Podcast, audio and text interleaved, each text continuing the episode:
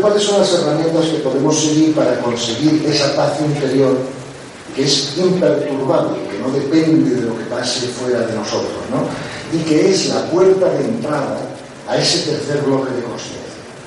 O sea, ese tercer bloque de conciencia místico, cósmico, universal, llamarlo como queráis, no podemos ir a buscarlo, tiene que venir. Pero no nos va a venir si no estamos en paz. Imperturbable. Es un poco, en un día nublado yo no puedo ver el sol, pero no porque el sol no esté ahí, todo el tiempo está siempre, es porque hay nubes que me impiden verlo. Pero claro, para ir a buscar ese sol es mucho mejor apartar las nubes, más fácil que no ir con una cuerda, coger el sol y bajarlo por debajo de las nubes para volverlo, ¿no? Entonces, esas cosas que nos quitan la paz, ¿verdad? Esas, eh, esas limitaciones y miedos que todos tenemos, son lo que nos impiden, por vibración, recibir ese tercer bloque de conciencia. Entonces, vamos a hablar en los últimos 10 minutos de la conferencia, si os parece bien, luego dejamos un rato para preguntas, las que haya. Vamos a hablar de cuáles son algunas herramientas que podemos usar para quitar esas nubes, ¿vale? de una manera más eficaz, de manera que podamos entrar más fácilmente en una paz interior imperturbable y abrirnos a ese tercer bloque de conciencia que tenemos disponible. ¿no? La primera medida que, a mí me ha parecido útil, en mi caso, yo solo os voy a hablar de cosas que yo haya podido experimentar. ¿Me explico? A lo mejor eso no quiere decir que vaya a ser útil para todos, porque todos somos distintos. Pero no, esto ya no voy a hablar desde la teoría, sino que os voy a hablar desde la experiencia personal, para lo que sirva. Hasta ahora simplemente he sido un periodista de investigación que contado un poco lo que, lo que los científicos y pensadores modernos están diciendo y ahora voy a hablar de la experiencia personal de los últimos 10 minutos. ¿vale? Mira, una cosa que ayuda muchísimo para la paz interior es simplemente un cambio de contexto de la mente. ¿Verdad? Ya lo que hemos hecho hoy, o sea, con enterarnos de que somos un alma en un cuerpo físico, de que el universo es fundamentalmente sutil, que el 90% del peso del universo está hecho de pensamientos y conciencia, no de materia, o sea, los pensamientos y la conciencia que existe en el universo pesan nueve veces más que toda la materia que podemos ver, incluidos los billones de estrellas, galaxias, etc. O sea, que realmente no es un universo físico, es un universo sutil, es un universo espiritual, que solo tiene una pequeña parte física, ni siquiera estamos hechos de la misma sustancia del 90% del universo. Entonces, eso cambia la cosa, con nuestra mente. Yo no lo sabía eso cuando era joven, ¿no? Que todo está interconectado, que el universo tiene propósito y que somos fundamentalmente un alma en evolución, eso ya nos da mucha más paz. Porque claro, por ejemplo, ¿no? Yo tengo seis hijos, siempre digo esto, es un poco confrontante, pero claro, si hubiera tenido un problema con uno de mis hijos, un accidente de tráfico o algo así hace años, pues hubiera tenido un impacto brutal en mi vida. Ahora el impacto sería mucho menor o casi inexistente, porque si comprendo que es un alma, ¿qué alma muere en un accidente de tráfico? Si yo siento amor por mi hijo, de cariño, quiero lo mejor para él. ¿Explico? Y sabemos que el absoluto, o sea, el universo, ya no lo quiera, la conciencia, si lo que eso no va a cambiar nadie, se lleva las almas para arriba, termina los cursos en el momento matemáticamente exacto y perfecto para la evolución de todos. Con lo cual ahí no cabe error. Mi mente puede interpretar mal una cosa, pero la conciencia no comete errores ni ineficiencias. Con lo cual cambia mucho la cosa, ¿verdad? Para entenderse de una manera o de otra. Luego, un cambio de contexto, como veis, ya nos ayuda un montón a tener más paz. Ahora, la segunda cosa que podemos hacer para, para obtener paz rápidamente es comprender que si la conciencia colapsa el electrón, todo lo, que, aquí ocurre es perfecto y necesario para el crecimiento de las almas o no ocurriría. Y vosotros podéis preguntar, oye, pero ¿cómo puede ser perfecto y necesario un terremoto? Pues mira, hay 400 almas que se van de vacaciones encantadas. Y hay 600 que se quedan y aprenden mucho porque tienen que abrir sus casas a gente que se ha quedado sin casas y ejercitar, perdón, el amor la caridad y otro tipo de cosas. Y es bueno para todas las almas, para que se queden y para que se vayan. Además, si os dais cuenta, siempre que hay un terremoto el día anterior, ha dejado gente nueva en sitio y se ha ido gente del sitio. Luego el terremoto solo ocurre, como todo lo demás, aquellos que son correspondientes con lo que nos ocurre. ¿Explico? y está perfectamente dirigido por arriba y no hay error. Con lo cual hay que prevenir a todo. ¿Me explico? Si queremos tener paz, no nos queda otra. y una manera de hacerlo, porque lo contrario del amor es el miedo. Y los seres humanos tienen que enfrentarse a cuatro miedos básicos, como sabéis, ¿no? Uno es el miedo a la existencia o a la muerte, otro es el miedo a la pérdida de algo o alguien que creemos que es necesario para nuestra felicidad, otro es el miedo a enfrentar situaciones o personas y otro es el miedo al abandono. ¿no? Entonces, claro, si lo vemos como almas, esos miedos se diluyen en un mucho más fácil que si lo vemos como cuerpos físicos en el paradigma anterior. Con lo cual, como todo es perfecto y necesario, esto nos lleva a la herramienta de la aceptación. Y la herramienta de la aceptación es muy superior a la de la resignación. Porque la resignación, que es lo, mejor, lo mejor que teníamos hasta ahora, sigue viendo el evento como malo. Lo que pasa es que dice, aunque el evento es malo, yo me supero, ¿me entiendes? Porque creo que Dios hace las cosas y tengo fe y no sé qué. Pero sin embargo la resignación sigue siendo negativa, no es suficiente porque no nos mantiene el nivel de energía alto, ¿no? Hay que sustituir la resignación por la aceptación. La aceptación barra agradecimiento. Tenemos que aprender a agradecer al universo esas experiencias necesarias para el crecimiento de nuestras almas, aunque no sean gratas para nuestro ego. ¿Me explico? Porque el propósito por el que estamos aquí es que las almas suban de nivel de conciencia. Y eso solo vamos a hacerlo cometiendo errores, como un niño que va al colegio cuando me enseñaban a sumar y a restar, al principio me equivocaba, ahora ya no. Y cuando empecé a hacer ecuaciones diferenciales, también me equivocaba, hasta que hacerlas, ¿no? Y nos pasa lo mismo en la vida, ¿no? Cosas, ¿no? Entonces hemos venido a cometer errores para, aprender, para, para una evolución, ¿no? Y, y por lo tanto, esas situaciones que son difíciles para nuestro ego, que no nos apetecen, que no nos, ¿sabes? Que no, que no son gratas, son las que más tenemos que agradecer porque son las que más nos hacen evolucionar. Voy a poner un ejemplo. Llevo muchos años en esto, cada parte de conferencias y de cátedras y lo que se me ocurre para poder ayudar a que la gente comprenda estas ideas. También tenemos sesiones individuales con personas, eh, cinco o seis veces al día, ¿no? Y un poco como un plan psicólogo como quieras, ¿no? Y, fíjate que, que el problema más importante que yo veo que, tenemos todos es que tenemos lo que llamo agenda propia. Es decir, si a mí hace 20 años me preguntan, ¿qué quieres que pase el año que viene? Al principio del año hay una lista de 40 cosas. Que la cuenta bancaria esté llena, que mis hijos no se enfermen, que me compre un coche nuevo, que la empresa vaya bien, uh, 40 cosas. ¿no? ¿Cuál es el cambio? Que si me preguntan a mí ahora, Gonzalo, ¿qué quieres que pase el año que viene? Yo contestaría solo una cosa, lo que yo quiero ¿Me comprendes? Porque es lo más eficaz para el crecimiento de las almas. Y entonces he perdido agenda propia. ¿Me explico?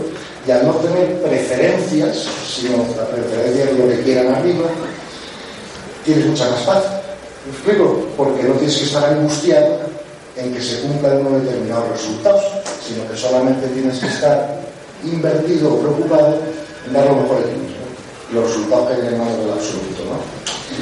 Con lo cual ya tenemos dos herramientas que nos van a llevar a tener más paz, que son el cambio de contexto de nuestra mente sobre la realidad y comprender que todo lo que ocurre en la tercera dimensión, que puede ser demostrado que encima sea holográfica, es decir, que sea un sueño del alma, como dijeron los místicos, acordaron de Teresa de Ávila, una mala noche, una mala posada, ¿verdad?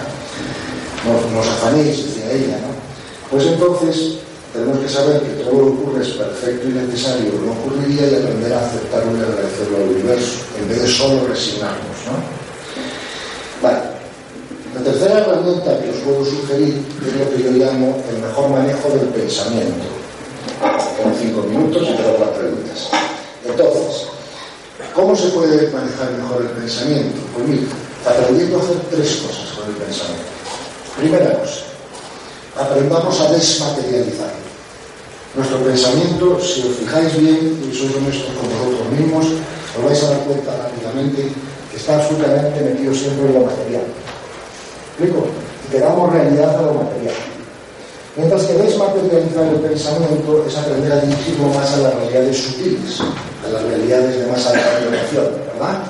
Y no tener el pensamiento siempre metido en los asuntos de la materia aprender a desmaterializar el pensamiento, a espiritualizar el pensamiento, nos va a ayudar mucho a tener paz. Las dos cosas que podemos aprender a hacer con el pensamiento es, la segunda es despolarizarlo. Nos han enseñado a que nuestro pensamiento sea dualista, siempre es dualista, y piensa en términos de bien o mal, luz, oscuridad, frío o calor. Eso se llama polarización del pensamiento. Yo lo que estoy sugiriendo es que aprendamos a despolarizarlo, que no existe el mal y tampoco existe la oscuridad, y mucho menos el frío. Existe el bien o la ausencia de bien. Existe la luz o la ausencia de luz. Pero no existe lo contrapuesto. ¿Verdad? Entonces, fíjate que todo lo que nosotros pensamos que es malo nos genera aversión. Y si nos genera aversión, perdemos capacidad de servicio hacia eso, ¿sí o no? ¿Ok? Con lo cual, tenemos que aprender a despolarizar el pensamiento. Y la tercera cosa que tenemos que hacer con el pensamiento es aprender a ser testigos de nuestro pensamiento, no sujetos del pensamiento. ¿Cuántas veces nos ha ocurrido que nos hemos visto que hemos sido secuestrados por nuestro cuerpo emocional o por nuestros pensamientos que, no controlamos y que son circulares y obsesivos y nos convertimos en sujetos de ellos? Pero nosotros no somos nuestros pensamientos, ni somos nuestras emociones. Nosotros somos un alma que se puede poner en testigo de todo eso. Eso lo podemos hacer cualquiera de nosotros ahora mismo. Podemos decir, joder, Gonzalo, me estás pensando las tonterías de siempre. Puedo ponerme testigo de mis pensamientos. No tengo que ser sujeto de ellos. Y eso con la práctica lo podemos aprender y veremos cómo eso aumentará mucho nuestra paz. Porque nos convertiremos en los observadores, no en los participantes. Entonces, la cuarta la cuarta herramienta que os aconsejo es, una vez que hemos cambiado el contexto, una vez que hemos comprendido que todo es perfecto y necesario y hemos aprendido a aceptar ¿verdad? y agradecer lo que ocurre, aunque sea desagradable, mira, he tenido muchos amigos que han tenido un cáncer y cuando los que se han curado me han dicho, algo mejor me haya pasado mi vida. Jamás hubiera aprendido lo que he aprendido si estoy en Si lo que importa es el crecimiento del alma, entonces el cáncer es bueno o es malo desde el punto de vista. si lo que importa es la salud del cuerpo y perpetuar el cuerpo y la personalidad, malísimo. Pero si lo que importa es el crecimiento del alma, pues es buenísimo. Entonces, la, cuarta, la cuarta herramienta que os aconsejo considerar en esto del crecimiento espiritual es una total y radical autorresponsabilidad. Perdemos nuestro poder cuando caemos en el paradigma de la víctima. ¿Qué es el paradigma de la víctima? Uy, yo me encuentro mal porque, joder, claro, si tú supieras, mi pareja es imposible. O yo me encuentro fatal porque hay crisis, o por lo que sea. Nada de fuera de nosotros puede alterarnos sin nuestro permiso. ¿Vale? Por lo tanto, además, desde que sabemos que la conciencia colapsa el electrón y desde que sabemos que lo hace según nuestras necesidades de crecimiento, porque a nadie le pasa nada que no necesite para su crecimiento, ¿vale? Entonces tenemos que darnos cuenta que nuestra realidad la creamos nosotros. Es nuestro interior lo que crea la realidad. Lo que pasa es que no ocurre exactamente como dice el versículo del libro del secreto y otras cosas un poco más. El poder de la hora. ¿Eh? El poder de la hora. El poder de la hora buenísimo pero, pero el poder de ahora no dice nada incorrecto. Pero hay otros libros que dicen que sí. No, lo que usted dice es más, es eso. Es eso y más, sí, sí, sí. Claro, claro. Pero poder de ahora, pues bueno, me gusta mucho. Sí, sí, el Cartol es un gran autor de estas cosas, del nuevo paradigma, ¿no? Y entonces, fíjate que hay libros más baratitos, no más no, más superiores que dice, visualiza algo y te ocurrirá. No, las cosas no ocurren por visualización, ocurren por ley explico? Lo que pasa es que si yo no necesito una lección, no me ocurre el evento. Y esto hay que llevarlo hasta la, último, hasta la última consecuencia, para que funcione, ¿verdad? O sea, esto es lo que más hace crecer. Es, olvidemos, no somos víctimas de nada. Nosotros somos dueños de nuestra vida, de lo que nos va a ocurrir, de todo lo que queramos. Pero ocurre así. Si yo ahora, por ejemplo, termino esta conferencia, yo no me he metido con nadie, a lo mejor o peor, os ha interesado más o menos lo que se ha dicho, yo salgo a la calle, voy caminando, tú me das un garrotazo por detrás, una brecha de 5 centímetros, me roba la cartera, mi antiguo yo hubiera pensado y reaccionado de otra manera. Mi nuevo yo, con esta información, lo primero que pensaría es, caray Gonzalo, ¿qué hay dentro de ti todavía que te has hecho correspondiente con recibir un garrotazo? ¿Qué tienes que aprender? ¿Te queda algo aprender del perdón? ¿O quizá de la no reactividad? ¿O de la no resistencia? Si lo supiera todo y no necesitara la lección, nadie me daría un garrotazo porque no sería correspondiente con recibirlo. Fíjate que saber que las cosas ocurren por ley nos puede quitar el miedo mucho más que si no lo sabemos. Os voy a poner un ejemplo. Cuando yo era un hombre más joven, yo escuchaba las enseñanzas espirituales. Una enseñanza espiritual que es común en Oriente y en Occidente, que es la enseñanza del Evangelio de quitarle de otro que toma la otra ¿verdad? Pero claro, a mí me contaban eso a los 30 años de edad, y yo qué decía, coño, como, como yo pongo la mejilla me matan. A Jesucristo a lo mejor no le importaba que le crucificaran, pero oye, que me van a matar, yo no puedo hacer eso. Me parecía una enseñanza espiritual poco práctica, o sea, inusable, ¿no? Era un poco como la añadidura. A ver, ¿qué añadidura? Como no vaya a la oficina y a esto, ahora alguien para por de mis hijos. Claro, yo no tenía ni idea de qué estaba hecho el universo, ni que la conciencia colapsaba el electrón, ni que realmente era un alma, ni que estaba aquí para crecer el alma, sino más bien para tratar bien, pasar un juicio, yo qué sé. Bien.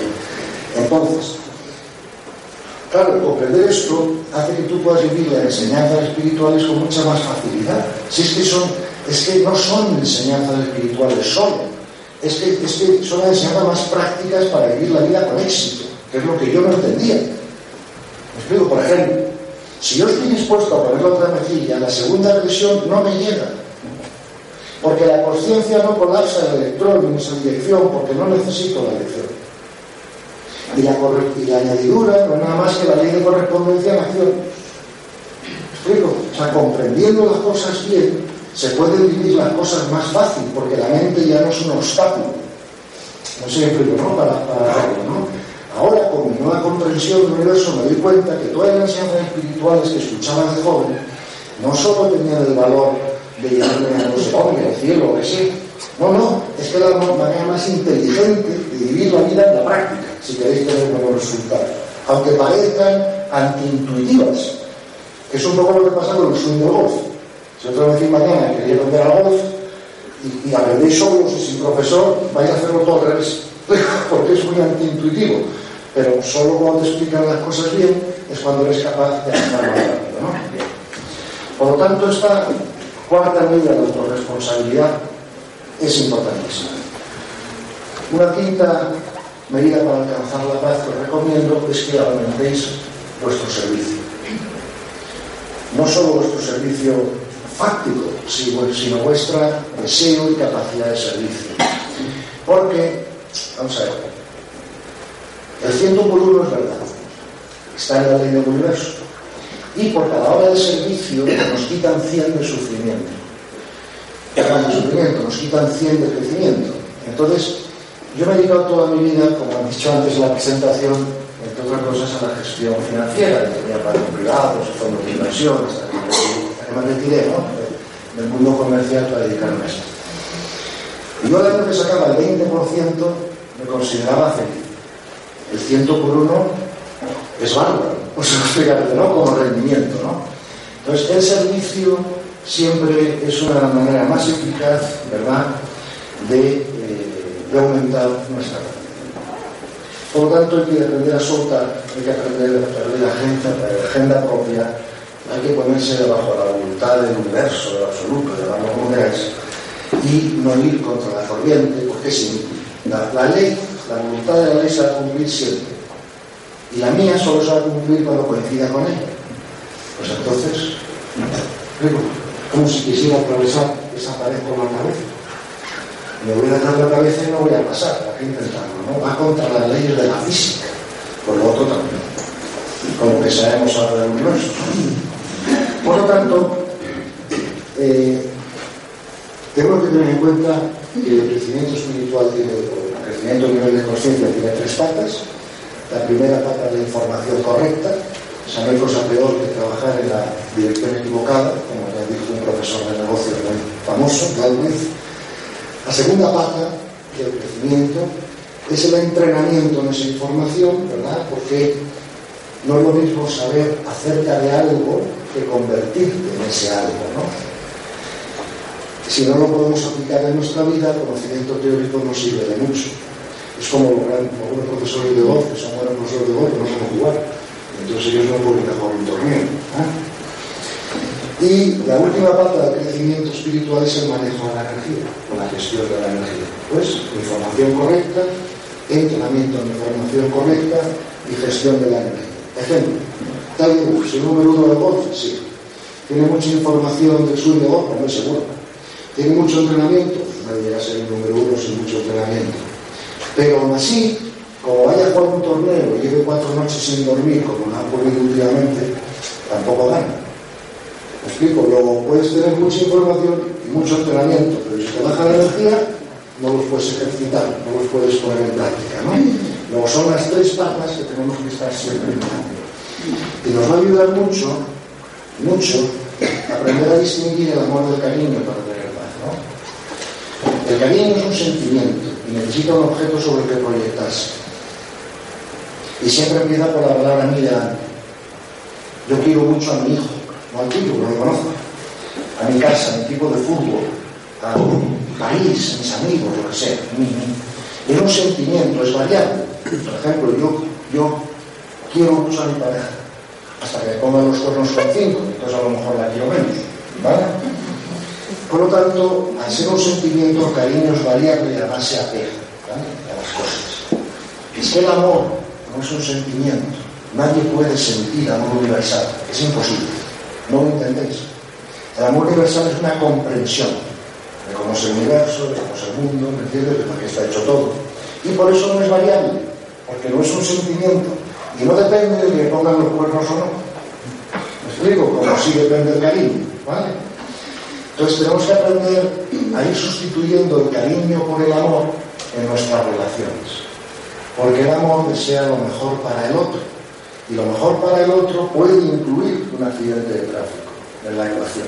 Lo me explico, ¿no? Porque es lo mejor para ese alma. ¿Ok? A ver si por fin podemos hacer llegar a los famosos tres ceros y dos cienes, ¿no? Que es cero sufrimiento, porque el sufrimiento no sirve para nada, nada más que para mostrarme nuestras limitaciones. Y, además, cuando hay sufrimiento, hay descenso de energía y pérdida de capacidad de servicio. Cero sufrimiento, cero reactividad y cero resistencia. Y dos cienes. 100% espíritu de servicio y 100% de comprensión de amor. Y cuando hayamos llegado a esos tres ceros y dos cienes, estaremos en ese nivel de conciencia alto que nos permitirá ya seguir evolucionando en otras partes mejores del universo. ¿Vale? Como hay más tiempo, ya me quedado un par de cosas por decir. Os doy las gracias, pero no hemos aburrido mucho. Descansamos dos minutos y, y todas las preguntas que queráis. ¿Vale?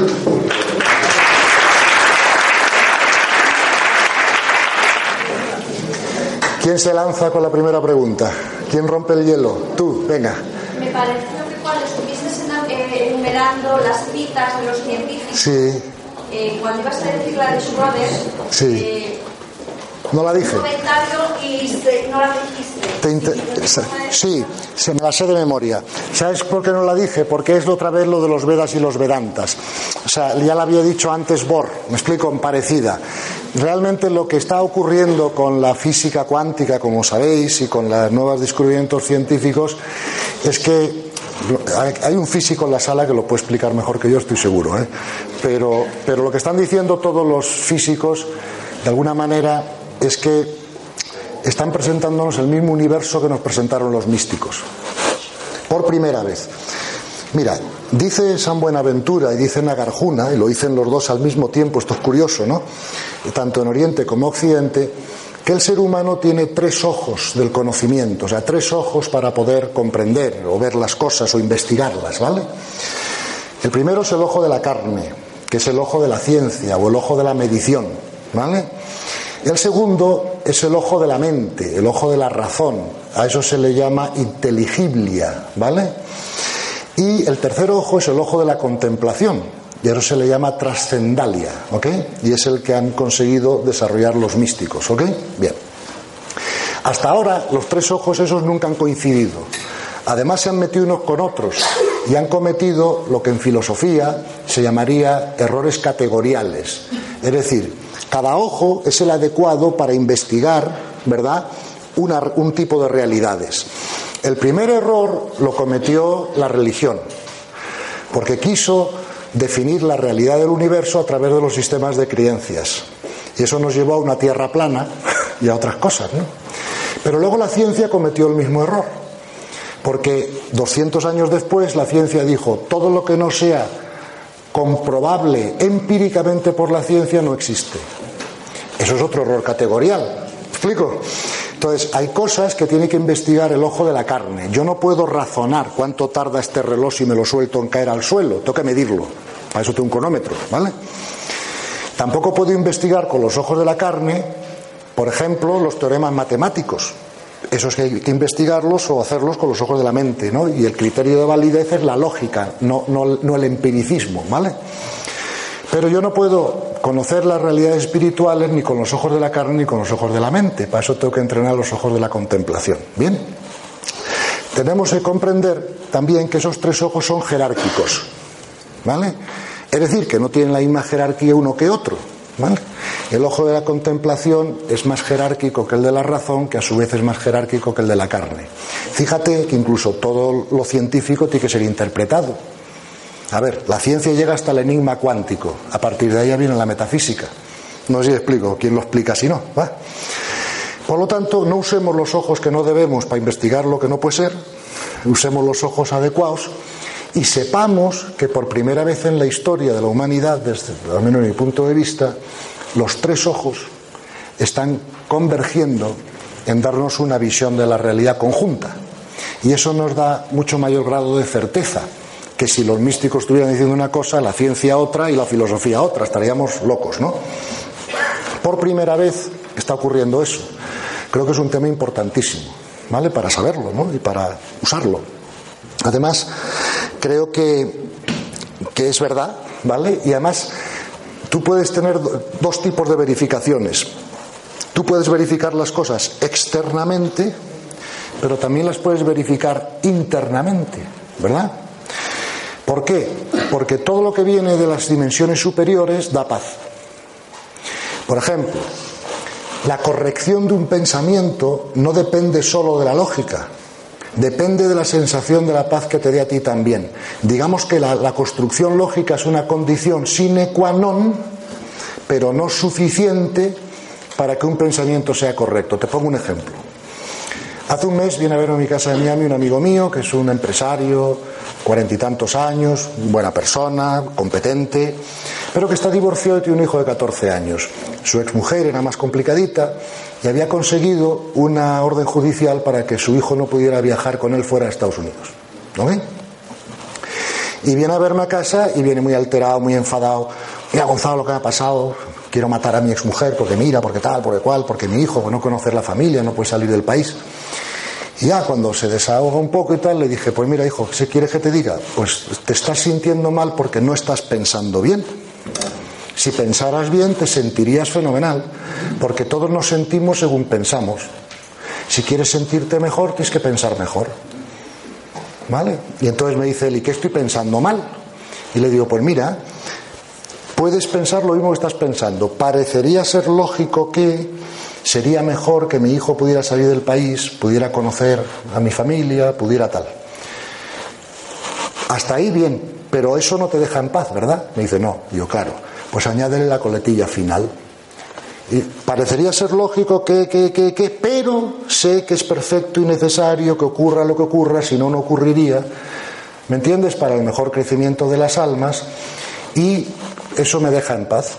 Y además sé que si acepto la situación, la situación cambiará. Porque la aceptación siempre produce dos efectos inapelables. Primer efecto, además no me creas por Dios bendito, esto, esto que comprobarlo cada uno en vuestra vida, ¿vale? Para que sea usable para vosotros, ¿no? Primer efecto de la aceptación es que ganas paz interior. Pero el segundo efecto se cambia la situación. Porque como ya no tiene que enseñarte lo que, lo que te tiene que enseñar, ya no tiene que perpetuarse, ya se ha aprendido la lección. lo, que, lo que hay que aprender ante todo evento o situación es la paz imperturbable y la perfecta aceptación de la voluntad del absoluto. ¿Me entiendes? Una vez aprendido eso, ¿para qué va a perpetuarse una situación que no tiene que enseñarte? Pues fíjate lo que ocurrió. A los tres semanas de tener esta conversación, él y yo en su casa, me llama y me dice, Gonzalo, no te lo vas a creer. Y digo, ¿qué no me voy a creer?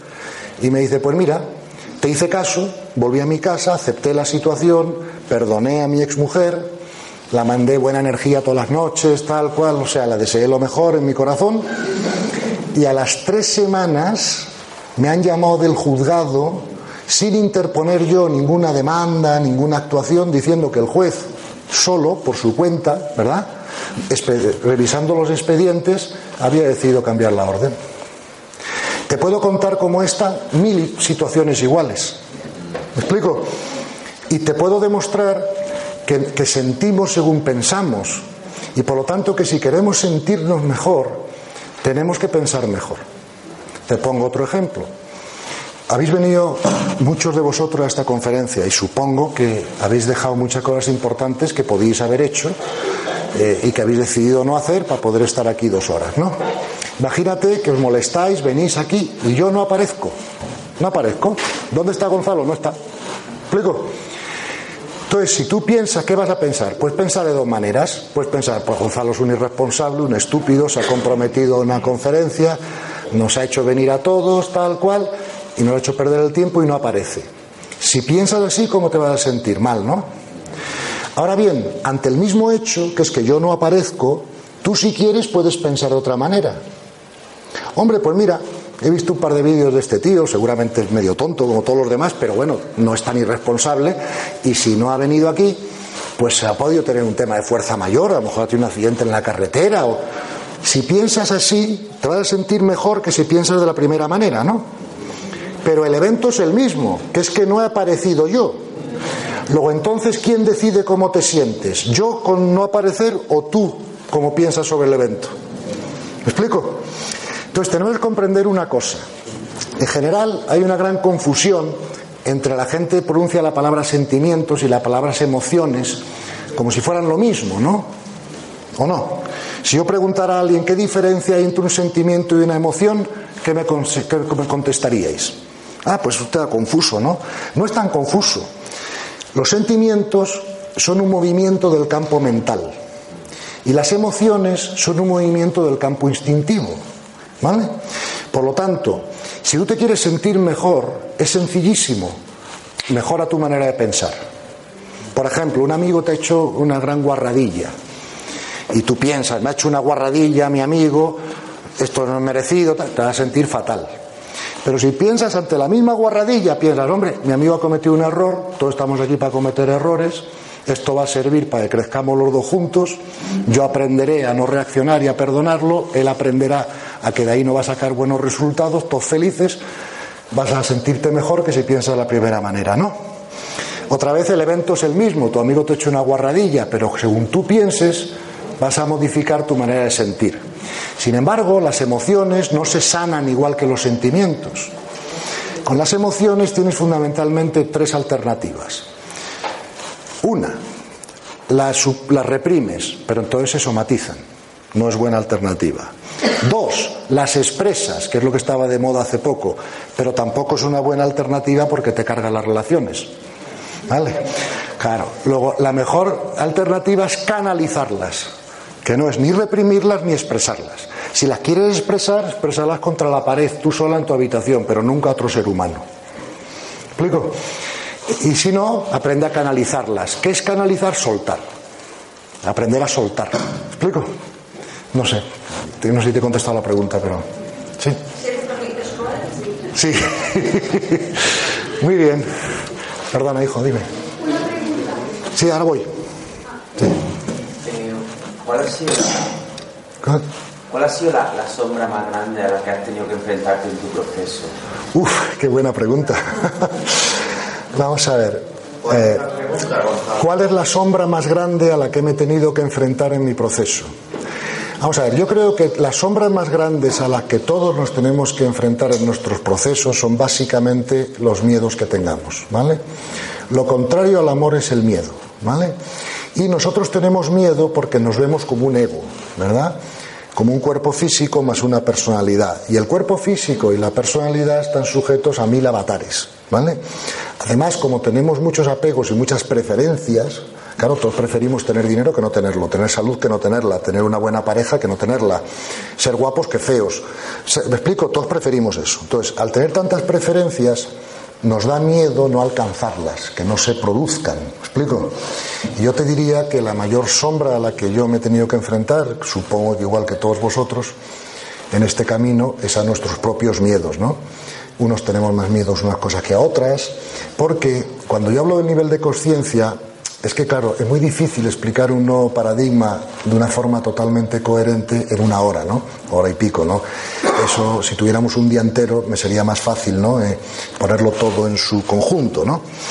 Pero tenemos que enfrentarnos al hecho de que, de que el, ego es el, locus, el sitio del miedo, ¿me explico? Y que lo contrario al amor es el miedo. Y que en cuanto elimines miedos, florece el amor. ¿Me explico? Eh, estaba hablando con una amiga mía, mala, que es psicóloga y que está ahí antes, y estábamos hablando que muchas veces los psicólogos, por ejemplo, hace 10 años, usaban mucho el método del psicoanálisis, ¿no? Que lo que significa es que te miras tus miedos, tus limitaciones, de los que no eres consciente muchas veces, porque ten en cuenta que la mente es como un iceberg que el 90% está bajo el agua, ¿no? Y el 10% está por encima del agua, y es la mente consciente. Pero claro, ¿cómo limpiamos la inconsciente? Es la pregunta, ¿no? Entonces, el mejor método que se había inventado hasta ahora era el método del psicoanálisis o algo semejante. Consistía más que nada en ver cómo nos hacemos conscientes, arrojando luz a, lo inconsciente que tenemos para subirlo a la superficie y poder sanarlo, ¿no? Le decía yo que eso era como ir a una, como ir hoy por la calle con una fiesta de confeti y se me caen todos al suelo. Entonces, claro, yo puedo cogerlos con la mano uno a uno, pero voy a tardar dos horas y me voy a deslomar Para eso han inventado las aspiradoras.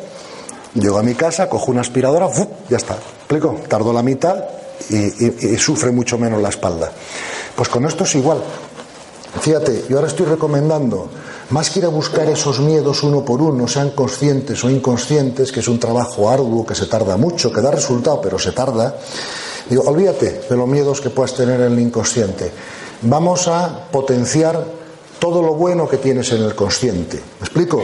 Vamos a subir tu vibración en tu mente consciente y esa alta vibración va a hacer que los otros problemas se diluyan como un azucarillo.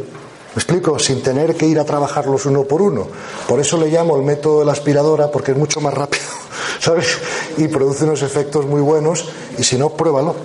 Coge, o sea, en vez de ir buscando tus defectos, tus limitaciones, tus miedos todos los días, Vete más bien construyendo sobre tus virtudes, sobre tu generosidad, sobre tu capacidad de servicio, sobre tu comprensión del universo espiritual. Y eso va a hacer que esa alta vibración que vas a meter de pensamiento en tu cabeza va a limpiar, a eliminar, explico, todas esas bajas vibraciones sin tú enterarte. O al menos puedes combinar ambos métodos, a ver qué resultado te dan. Perdona, tenía una pregunta, señora, y ahora voy con vosotras. Sí, perdona. Sí. Sí, sí. Verás, muy buena pregunta, sí. Vamos a ver, eh, yo he hecho, esa escala no es mía, yo, por desgracia para mí, yo no he sido el que he descubierto, investigado, llegado a las conclusiones que os he contado hoy, al menos en la primera parte de la charla. Yo he actuado más como un periodista de investigación. Si tú me contratas y me dices, oye, gasta 8.000 horas en enterarte qué están diciendo todos por todos lados sobre la realidad y te he presentado lo que dicen los expertos, ¿no? No es ni siquiera opinión propia mía. En las herramientas de después sí te he dado cosas que yo he experimentado personalmente, ¿no? Concretamente esa escala, esa escala es de Smedling, ¿no? Lo que Smedling dice es que el nivel 1 ya no existe en la Tierra. Existió, pero ya no existe.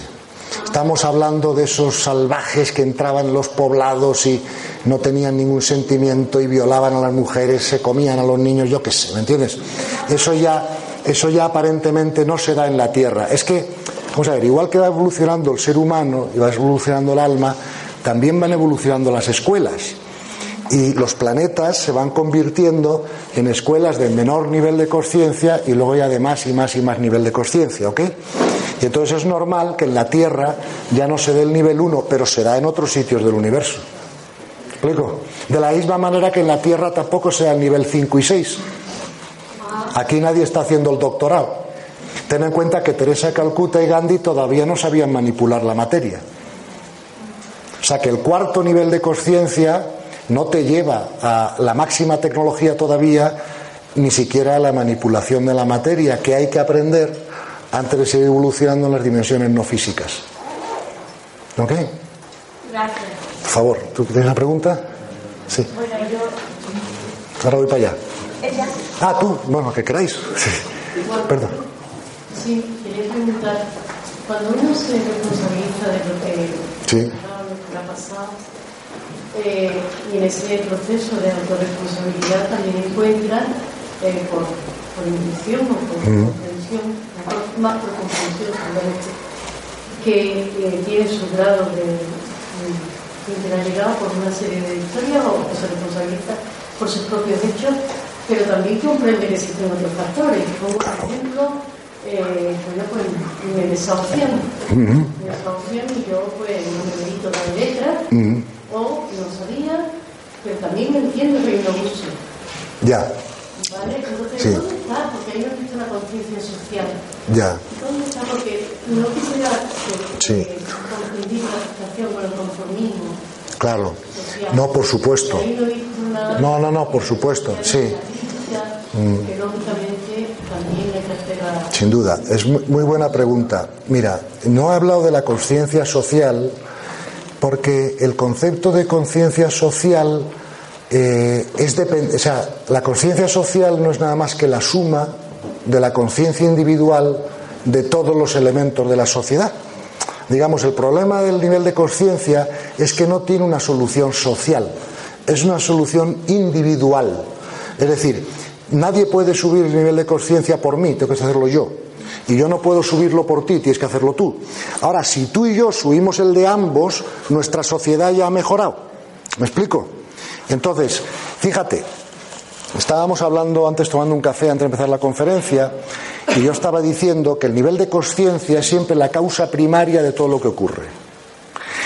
Y esto lo discutimos mucho en, en, la cátedra de económicas en Granada. Yo le preguntaba a los catedráticos de economía, oye, ¿por qué ha habido la crisis económica en España? ¿Cuáles son las causas? Y uno me decía, bueno, es que ha habido mucha corrupción y mucho paro y mucho apalancamiento, mucha deuda y mucho tal y mucho cual. Y yo le decía, sí, pero eso son subcausas. La causa está en el nivel de conciencia de la sociedad. Por ejemplo, en Suiza no puede ocurrir lo que está ocurriendo ahora en Venezuela. Eso es imposible. Ocurrían otras cosas, pero no eso. ¿Vale? ¿Por qué? Porque el nivel de conciencia de la sociedad no lo permitiría. ¿Ok? Claro que hay que resolver el nivel de conciencia en la sociedad, es lo más importante que podemos hacer, es que es la solución de todo. Tú imagínate que todos los habitantes de España fueran como Gandhi y Teresa Calcuta. Mira, fíjate lo que ocurriría. No necesitaríamos policía, no necesitaríamos jueces, no necesitaríamos ejército, no necesitaríamos políticos. Fíjate lo que nos ahorraríamos. La economía sería mucho más eficiente porque todo el mundo produciría. Explico, o sea, estaríamos hablando de otro mundo. Pero ese mundo es imposible hoy ponerlo en la práctica en España porque el nivel de conciencia de los habitantes de España no da para eso. Entonces, ese mundo quebraría en cuanto la primera persona robara el primer tema. Ya haría falta la policía, o los jueces, o lo que sea. ¿Explico? Entonces, Claro que tienes razón, claro que hay que hablar de mejorar la sociedad, pero no vamos a mejorar la sociedad a no ser que mejoremos el nivel de conciencia de los individuos. Explico, todo lo demás son imposiciones, sí que podemos delimitar, podemos legislar, podemos obligar, pero no mejoraremos el nivel de la sociedad si no eh, mejoramos el nivel de conciencia de los individuos que componen la sociedad. Y ante la primera parte de tu pregunta, claro que tienes que usar la autorresponsabilidad. Pero también tenemos que darnos cuenta de que, por ejemplo, si a mí me desahucian es porque yo me he hecho correspondiente con eso, de alguna manera. Yo, mi alma tiene que pasar por esa experiencia para aprender algo. Además, tengo que saber que si pago el recibo no me desahucian. Entonces, de alguna manera yo también estoy causando la situación por error, a lo mejor me he metido una hipoteca más de lo que podía, o en fin, o me han cambiado luego las circunstancias, o lo que sea. Pero si no fuera correspondiente con la experiencia del desahucio, no me ocurriría. ¿Explico? Todos somos correspondientes con algunas experiencias que son no gratas ¿no? para nuestro ego o no sería lo que preferíamos. Yo prefiero no, partirme una pierna. ¿Explico? Pero si me caigo ahora y me parto la pierna, tengo que comprender que soy correspondiente y que eso me va a enseñar, a lo mejor, pues algo necesita aprender mi alma, no sé si es la paciencia o lo que sea, ¿no? La virtud que yo pueda aprender con la pierna rota mejor que con la pierna sana. Perdona, vi una pregunta. No, tú, tú, tú, tú. Tú tienes una pregunta, ¿no? Sí, perdona. Ahora voy para allá. Yo creo que lo podemos, lo que has dicho, entender mejor, peor. Sí. Yo con esa última parte que acabas de decir no estoy muy de acuerdo. Sí. Imagínate que la conferencia que has dado hoy, sí. Que estás en Alepo, o sí. que das a gente en sí. Etiopía que se está muriendo de hambre, en Somalia, donde creo que el nivel 1 en alguno de esos países todavía existe. yo también creo como tú, aunque los expertos dicen que no, yo, yo estoy de acuerdo contigo, parece que sí, sí, sí. Sí, sí, sí, sí, sí. ¿Qué cambiarías? Porque a nosotros nos puedes convencer más o menos de lo que has dicho, ¿no? Pero tener a gente con tanto sufrimiento sí. continuo sí, claro. que han nacido dentro de claro. que se morirán algunos claro.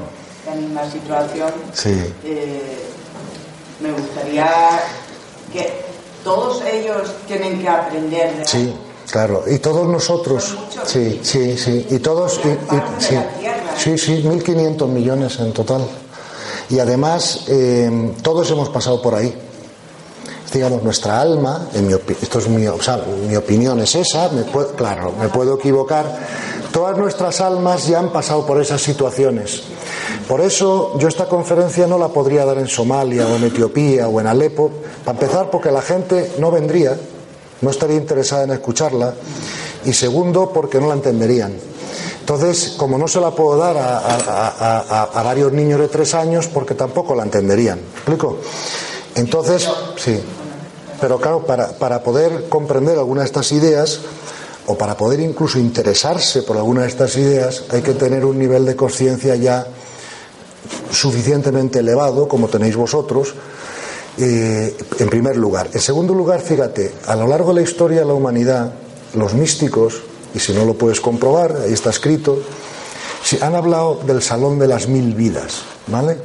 ¿Por qué? porque se estima, o han estimado los místicos, esto no lo ha demostrado todavía la ciencia, aunque están en ello a través de las regresiones, como sabes, pero yo no sé si son mil vidas, ochocientas vidas, cuatrocientas vidas o cuatro mil vidas, pero dicen los místicos, hablan siempre del salón de las mil vidas.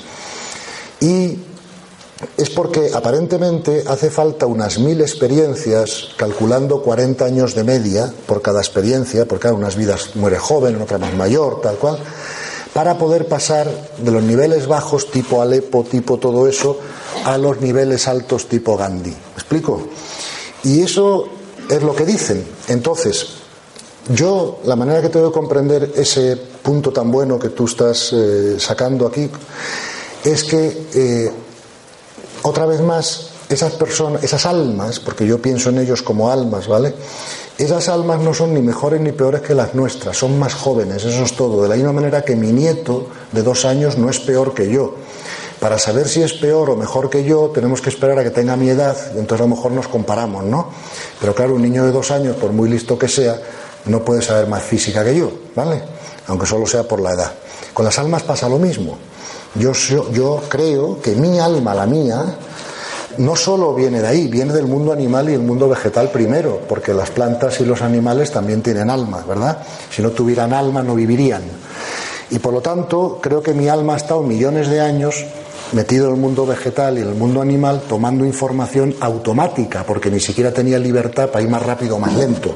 Esa libertad para ir más rápido y más lento solo surge a partir de que el alma entra en el reino humano y tenemos un neocórtex y podemos decidir cosas libremente, ¿no? Entonces creo que cuando mi alma empezó en el reino humano tuvo muchas experiencias tipo Somalia, Etiopía, todas las que tú estás diciendo, ¿no? Y fue, fui trascendiendo como alma esas experiencias, aprendiendo lo que me enseñaban y pasando por los distintos niveles, ¿no? Y creo que como me pasó a mí, nos, ha pasado a todos, porque como alma somos lo mismo, ¿no? Y una de las grandes consecuencias, además de vernos como almas, es que por primera vez podemos considerarnos hermanos, ¿no? Como dicen los maestros espirituales o el Evangelio, ¿no? Porque a nivel de cuerpo físico es obvio que no somos hermanos. Eh, yo no tengo los mismos padres que tú tienes, de cuerpo físico, pero el Padre del alma es el mismo para todos. Entonces, si nos vemos como almas, es más fácil vernos como hermanos que si nos vemos como cuerpos, ¿no? Yo creo que esas experiencias son perfectas y necesarias otra vez más o no ocurrirían Mucha gente me pregunta a veces, Gonzalo, pero tú por qué crees que Dios ha hecho así las cosas y tal. Digo, mira, yo no me puedo meter en la mente de Dios. Y yo sí me pregunto muchas veces, ¿por qué los animales no se alimentan del sol? Y tienen que comerse unos a otros con el estrés que eso les produce, ¿no? Eh, cuanto ves programas de National Geographic, ¿no? Pero Dios ha hecho así las cosas por algún motivo que mi mente quizá no puede comprender. Yo no puedo saber por qué ha hecho Dios las cosas eso sería meterme en la mente de Dios y mi mente no va para eso ni con mucho. Lo más que puedo aspirar es saber un poco más de cómo las ha hecho, ¿no? Que es lo que la ciencia aspira, ¿no? Es mejor saber que la molécula del agua es H2O que no saberlo. O es mejor saber que la luna es redonda que no, que no plana, porque si no, no llegaríamos nunca con un cohete, ¿no? Entonces, yo aspiro a saber cada vez más cómo ha hecho Dios las cosas, pero si me preguntaras por qué, no te sabría contestar, ¿no? Porque, ¿por qué no ha hecho nada en vez de algo? ¿Entiendes? ¿O por qué ha, creado estos procesos en vez de otros? Él sabrá mejor que yo. Pero la, explicación que te doy a eso de Etiopía y tal y cual es el desarrollo sucesivo del alma, ¿no? Y las primeras experiencias del alma en el reino humano son todavía muy animalísticas. Como es lógico, venimos de ahí, tenemos que ir aprendiendo. Nos lleva mil vidas casi. Hasta ahí llegamos. Perdón.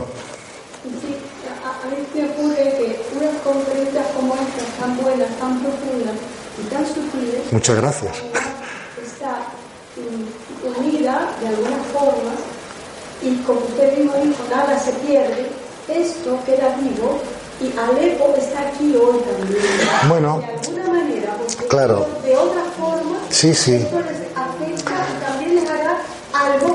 Bueno, eso está, no, no, eso, eso está claro, sin duda. Vamos a ver, mira, dicen siempre los maestros espirituales y lo dicen ahora también los científicos que el mejor servicio que tú puedes hacer al mundo es tu propia vibración. Claro, mira, ten claro, porque es más contagiosa que la gripe. Entonces, si, si nosotros, por ejemplo, si esta sala fuera capaz, cosa que es muy difícil, pero si fuera capaz de en dos días subir 100 puntos el nivel de conciencia, sería la mejor ayuda que Alepo podría recibir. Claro, porque esa vibración, claro, estoy de acuerdo contigo. Mira, fíjate que nosotros somos conscientes del servicio que hacemos directamente, ¿no? Imagínate que mañana tú estás en la calle y viene una persona ciega cruzando un paso de cebra y la ayudas a cruzar eres consciente de que has ayudado. Pero claro, tú no eres consciente de cómo el universo está aprovechando tu vibración para sanar muchas otras cosas. Claro, estoy totalmente de acuerdo contigo y está muy bien observado. Mm. Ahora eso no nos exime, no nos, eso no nos exime de no hacer nosotros un servicio directo. Simplemente quiere decir que seamos conscientes de que nuestra vibración está ayudando a todos los demás. Pregunta, sí. Perdón.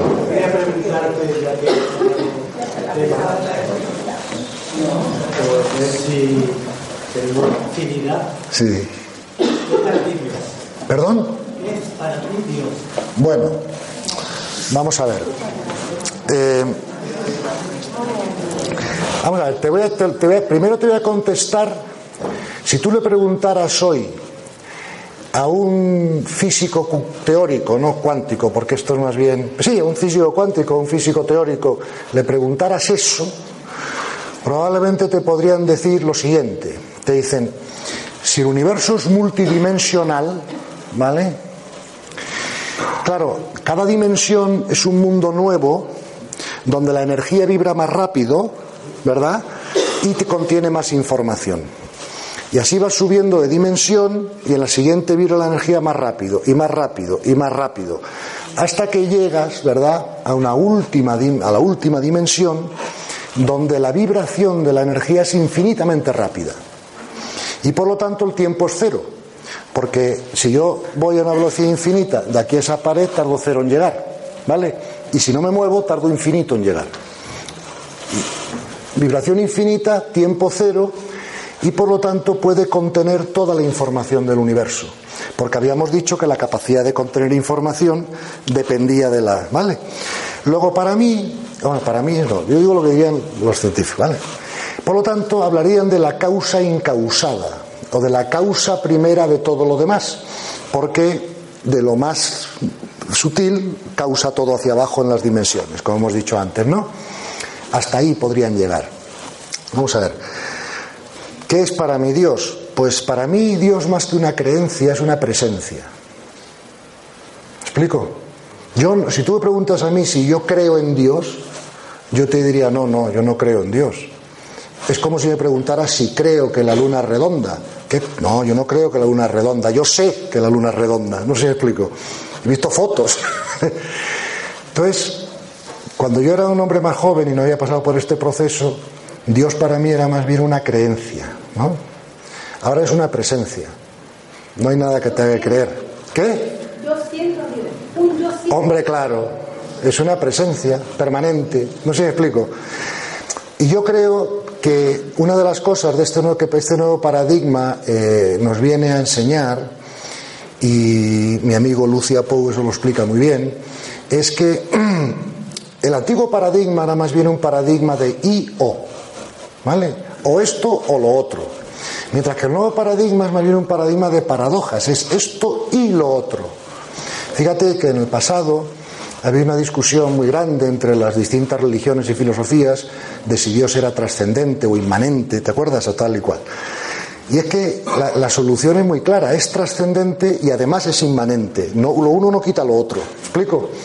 Eso es lo que el nuevo paradigma nos puede llegar a hacer comprender, pero jamás lo hubiéramos comprendido si no hubiera empezado la física cuántica a, cambiarnos la visión de la realidad, ¿no?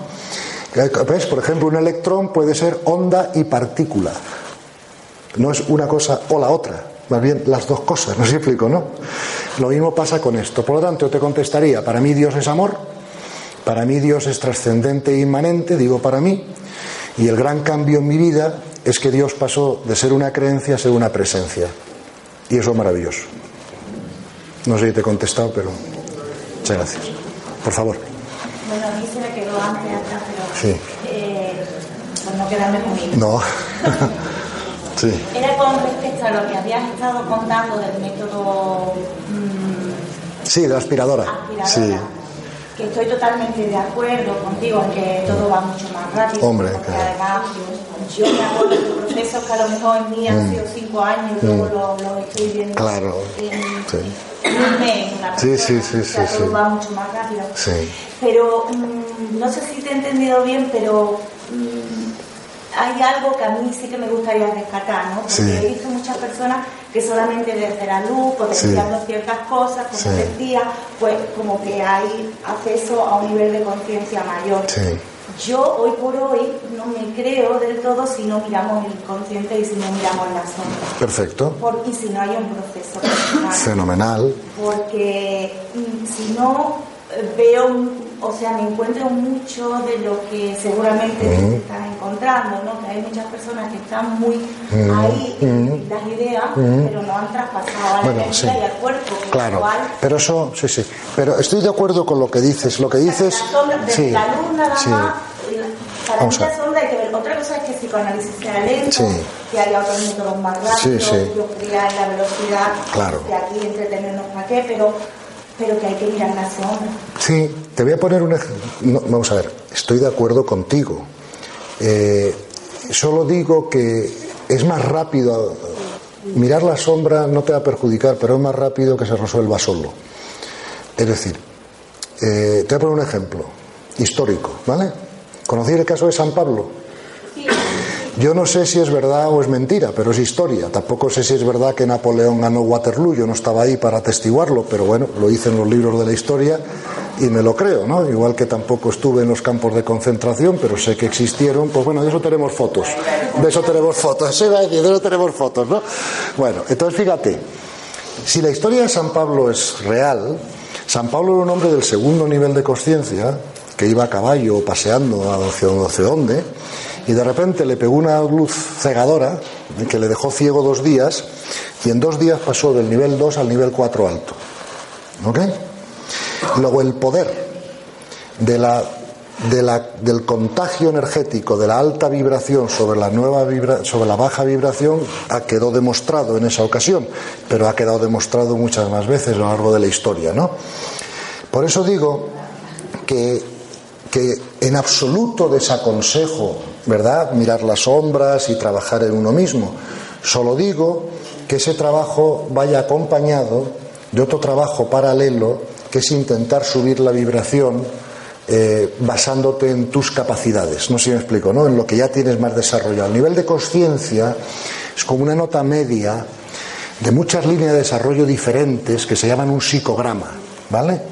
Y entonces tienes la línea, estética, la línea estética, la línea ética, la línea psicosexual, la línea cognitiva. Por ejemplo, sería muy útil que un día queréis podemos dar una charla sobre el desarrollo de la línea cognitiva en sí misma, que es interesantísimo conocerlo, ¿no? Pero es muchas líneas de desarrollo, ¿verdad? Entonces fíjate que tú y yo podríamos tener el mismo nivel de conciencia, pero sin embargo tú tener unas líneas más desarrolladas que yo y yo otras más que tú, y entonces la gente diría, uy, pues tú estás más desarrollada que yo en esto y aquello y yo más que tú en aquello. Pues yo te aconsejo que cojas las líneas de tu psicograma que más desarrollo tienes, ¿vale? Y que sigas desarrollándolas. Entre otras cosas, porque al tener más desarrollo vas a tener menos resistencia en el crecimiento, en esas líneas. Y cuando suba la vibración de esas líneas va a limpiarte la otra, sin que tú te enteres. Lo cual no quiere decir que además trabajes, pero ten cuidado con una cosa. Cada vez que buscamos una sombra, una limitación, y la traemos a la luz, de alguna manera la estamos energizando para poder hacer eso. Es que yo me refiero a. Estamos hablando de superar los miedos, pero ¿cómo sí. superar los miedos? Sí, pues con la, sí, claro, con, con, la, con la comprensión. Por ejemplo, pongo un ejemplo de una herida que no sea tuya un ejemplo. Por ejemplo, una señora que ha sido violada. ¿Ok? Eso causa una herida, una herida psicológica a casi todas, ¿verdad? Bien. Lo primero que tenemos que comprender para que nos cause menos herida es que ese evento es perfecto y necesario o no hubiera ocurrido. Eso ya nos baja mucho la herida. Ya comprenderlo. Por ejemplo, es posible que en vidas anteriores nosotros hayamos hecho eso como almas y ahora tengamos que ver en nuestras propias carnes qué significa eso, ¿no? O es posible que tengamos que pasar por esa experiencia por otros motivos. Pero comprender que es una necesidad evolutiva ya baja mucho la herida. Comprender además que lo que nosotros nos afecte psicológicamente o no está bajo nuestro control. Evidentemente podría haber la experiencia de una violación sin daño físico, con lo cual el único daño sería el psicológico, ¿cierto? Y entonces el daño psicológico que todos nosotros tuviésemos depende de nuestra comprensión. Cuando yo tenía 30 años, a mí me dañaba psicológicamente casi todo. Y ahora no me daña psicológicamente casi nada. O nada. Y la diferencia está en mi comprensión. Pero para esa comprensión no No, he tenido más bien que entrenarme en los aspectos positivos de la comprensión. Eso es lo que te quiero decir.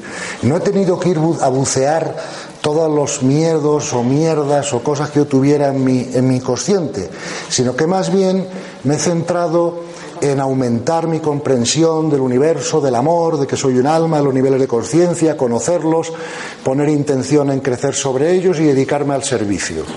Y eso ha sido mano de santo. ¿Me explico? Y si me preguntas tú ahora, ¿tienes algún miedo? En fin, creo que están grabando y prefiero no contestarlo, pero la respuesta es no. Y no he hecho ni dos meses de psicoanálisis. Y vamos a decir, o de ese trabajo. Y tenía miedos todos los del mundo, como todo el mundo, imagínate, ¿no? pero ha sido centrarme más en lo alto que ha hecho que mi comprensión aumentara. Por ejemplo, te voy a dar, un, te voy a dar una recomendación que a lo mejor te funciona. Cuando yo era un hombre joven, me enseñaron que yo tenía que hacer todas las noches examen de conciencia para buscar qué había hecho mal ese día, ¿no? Vale. Entonces yo ahora te propongo que tú todas las noches hagas dos minutos este ejercicio. Haces ese examen de conciencia, pero en vez de ir a buscar qué has hecho mal durante ese día o no, quiero que vayas a buscar qué te ha quitado la paz ese día. Resulta que has estado en un atasco de tráfico. O resulta que un ser querido te ha dado una mala contestación. O resulta que te han agredido por la calle. O resulta que has perdido una cantidad de dinero por una mala inversión. ¿Qué te ha quitado la paz ese día? ¿Vale? Y ahora haz un segundo ejercicio. Cuando hayas identificado lo que, lo que te ha quitado la paz, haz un segundo ejercicio que es ¿y cómo tendría que ver este mismo evento para que no me quite la paz? Y te aseguro, como hagas eso 15 días seguidos, ya no pierdes más la paz. Por una razón, porque en 15 días habrá muchas cosas que te quiten la paz. Cosas diferentes. ¿Explico? Y verás como la única manera de que ninguna de ellas te quite la paz es pensar lo mismo sobre todas. Y entonces cuando llegues a la conclusión con tu mente, aplicas la receta a todas las situaciones. Y se acabó. No sé si explico, pero hay que entrenarse. Mira, yo vivo la mayor parte, al menos la mitad del año en Miami, ¿vale? Y Miami está en el Caribe, casi Estados Unidos, pero está en el Caribe. Y ahí tienen por costumbre darte unos sándwiches que llaman club sándwich, ¿vale? Y tienen tantas capas que no hay quien lo muerda. O sea, es mucho más alto que, la boca tú, tú y yo podemos abrir, ¿no? Claro, si yo quiero echar, si yo empiezo a echar un poquito de agua a la capa de arriba, voy a mojar la capa de arriba, pero si quiero que penetre el agua hasta abajo del sándwich, eh, tengo que echar mucha agua. Son muchas capas que tiene que penetrar, ¿no? Eso pasa con la mente. Al principio tú comprendes esta información y dices, ¡oh, coño! A ver, a ver, voy a enterarme si todo esto es verdad, porque como sea verdad me va a cambiar la vida. Eso está, eso está claro, ¿vale? Bien. Luego verificas que es verdad, ¿vale? Pero eso no basta, tienes que entrenarte explico? Tienes que seguir echando agua, seguir reprogramando la mente. Pero más que ir buscando tus limitaciones, yo te aconsejo que reprogrames la mente hacia arriba. Y tú misma notarás cómo esas otras cosas se diluyen como un azucarillo sin haber tenido que trabajarlas tanto, es lo que te quiero decir. Que esa vibración te contagie y te sana. Pero insisto, no me creas. Pruébalo. Ahora cuando lo pruebes, ahí está mi email, el libro, lo que sea, me llamas y lo comentamos. no, no, ya, ya, ya, ya, ya. Ya, ya. Otra pregunta. No, por Dios. No, lo digo porque has comentado. Pues si lo he comentado, sí. Atrévete. Eh, en el caso de experiencia que la vida se repite por Sí, sí. Eh, y parece, sí una manera consciente que, que, se aprende algo, por ejemplo, una enfermedad que sí. es recurrente o determinadas situaciones que Puede ser, además de una razón que ha dicho que no hayamos aprendido suficiente de esa creencia, pero se repite, pero puede haber otra causa que haga que una misma experiencia se repita no. de por sí. causa que no sea exactamente? No, buena, buena pregunta. Mira, en Estados Unidos esto que estoy comentando yo hoy aquí, ¿vale? Yo sé que alguno de vosotros ya lo conocéis o lo conocéis al menos en muchas partes. En Estados Unidos está convirtiendo en cultura. ¿Ok? Es como, o hay miles de programas de televisión, de todos los canales, hablando de esto que estamos hablando hoy, de un nuevo cambio, ¿no? De manera, hasta en las cenas lo habla la gente, ¿me entiendes? Eh, ella está convirtiendo en un cambio de cultura. En Estados Unidos hay un refrán que dice, todo lo que se resiste persiste. Entonces, yo te aseguro, es imposible que una situación se repita, es que va contra las leyes de la física. O sea, no se puede repetir una situación si tú aprendes lo que la situación te viene a enseñar. Entonces, si ves que se te repite una situación en tu vida, muchas veces, llámame.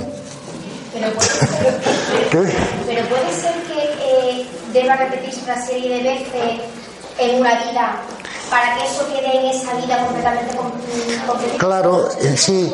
No, no, sí, sí, hija. Al principio de la conferencia dije que en el universo hay que sacar matrícula de honor. Si lo pasas solo con notable, se te repite. Esa puede ser una respuesta, que a veces aprendemos el 90% de lo que una situación nos viera a enseñar, pero nos queda un 10 ahí que resistimos, ¿no? Y entonces la, digamos, que tu abandono tiene que ser perfecto. Si tu abandono es simplemente alto, pero no perfecto, te queda por aprender. No sé si me. Sí, mi hija. ¿Tiene miedo de morir? No, tengo prisa. ¿Tiene prisa? Sí. Depende también del nivel de conciencia que uno tiene miedo de morir. Claro, cuanto más bajo es el nivel de conciencia, más miedo de morir.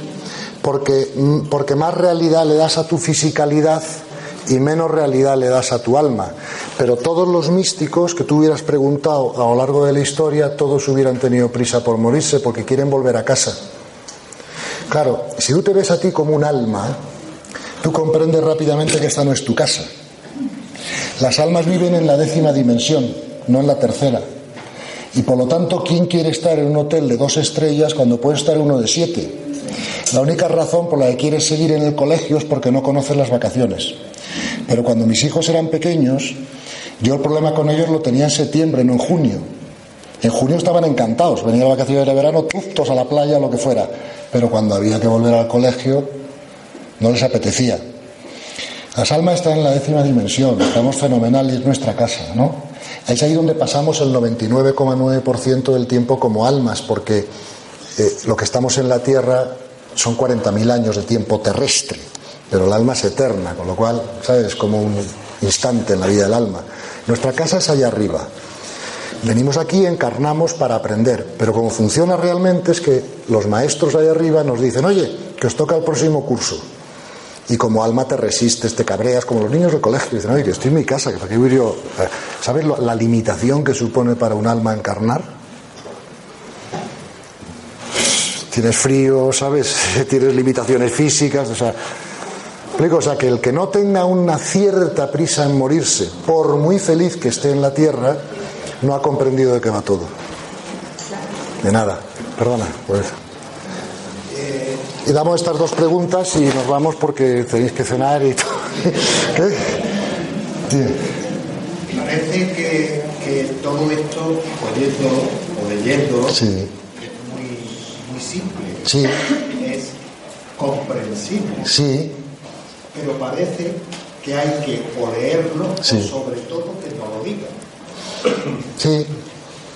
Y otra cosa, ¿por qué hemos llegado a esta situación? ¿A qué situación? Pues a todo lo contrario que estamos hablando aquí.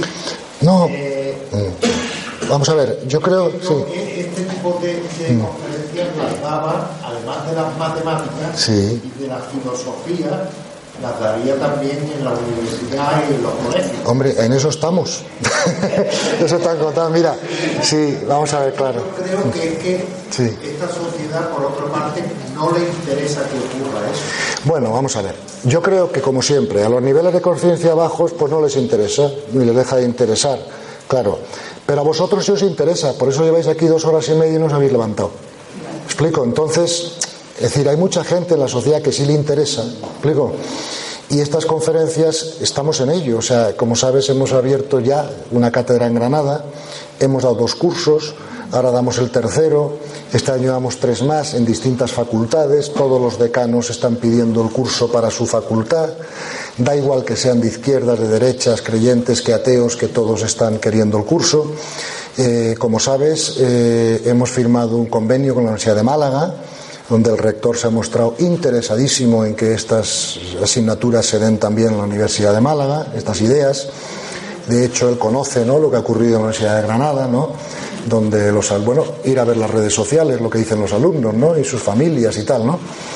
Eh, tenemos cátedra en Emory en Estados Unidos, en Atlanta, eh, vamos a abrir en Harvard, nos han pedido dos en China, eh, otra en Suiza, eh, haremos lo que podamos con los medios que tenemos y, con, la gente que me puede ayudar a hacer esto, ¿no? Pero lo estamos haciendo. Eh, ahora mismo hay peticiones posibles de empezar con los institutos, tanto en Granada como en Almería, como en otros sitios. Eh, vamos a intentar llevar esta información a todos los sitios que podamos. Nos dedicamos a eso. Esto está evolucionando, pero a mm. personas como usted se les ha tratado incluso de, de locos, de, bueno, sí, sí, vale. Pero si a mí, sí. No, no. Yo creo, no, yo creo que eso es como siempre por ignorancia, porque mira, además el que me, me dice, pero usted debe estar loco. Yo le digo, sí, pero yo tengo paz y usted no. Luego entonces a ver quién está loco, ¿me entiendes? no tengo ni que decirle eso, decir que porque eso sería entre otra cosa reactividad, ¿no? Pero es decir, o sea, si yo estoy en paz, explico, yo sé que no estoy loco. Entonces a partir de ahí ya creo que locos están los demás que no están en paz, porque no piensan bien sobre la realidad, no sé me entiende, eso depende del punto de vista que lo quieras ver, ¿no? Y si no interesa, yo creo que fíjate, esto interesa en la sociedad, tan interesa que no paramos. No hay día que no nos inviten a dar una conferencia, un acto, sesiones o cátedras o cursos. Claro que interesa. Pero para qué interesa al porcentaje de la sociedad que está en ese nivel de conciencia más alto. ¿Sabes? Yo creo que del tercero medio para abajo no interesa. O sea que esto probablemente tiene razón, al 70% de la sociedad no le interesa. Pero al otro 30 sí. Y ese otro 30 es el que mueve la sociedad al final, porque tiene más nivel de conciencia, con lo cual vamos a poner nuestro garito de arena en lo que podamos. Venga, la última pregunta es si queréis nos vamos, una de dos, la que queráis. Sí, sí. Eh, como has dicho que hay sí. Etiopía, sí, que son sí, muy distintos, claro. Distintos niveles de claro, claro. Y parecía que Estados Unidos también estaba en nivel de conciencia distinto. Sí. Parece que ahora como que va para atrás. Bueno, es que sí, vamos a ver, buena, buena, buena, sí, buena pregunta también. Vamos a ver, el problema del nivel de conciencia de los países es que, como dije antes, claro, eh, Estados Unidos tiene 400 millones de habitantes, más o menos, ¿vale? De esos 400 millones, 100 millones son unos salvajes, ¿vale?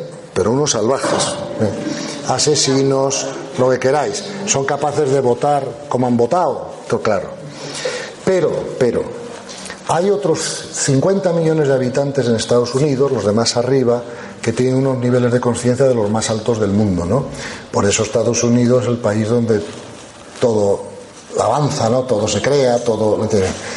Entonces, claro, esos 50 millones contrarrestan mucho a los de abajo. Así como Suiza tiene un nivel de conciencia alto también, pero no hay tanto contraste entre la población, no hay tantos criminales ni tampoco tantos tan altos.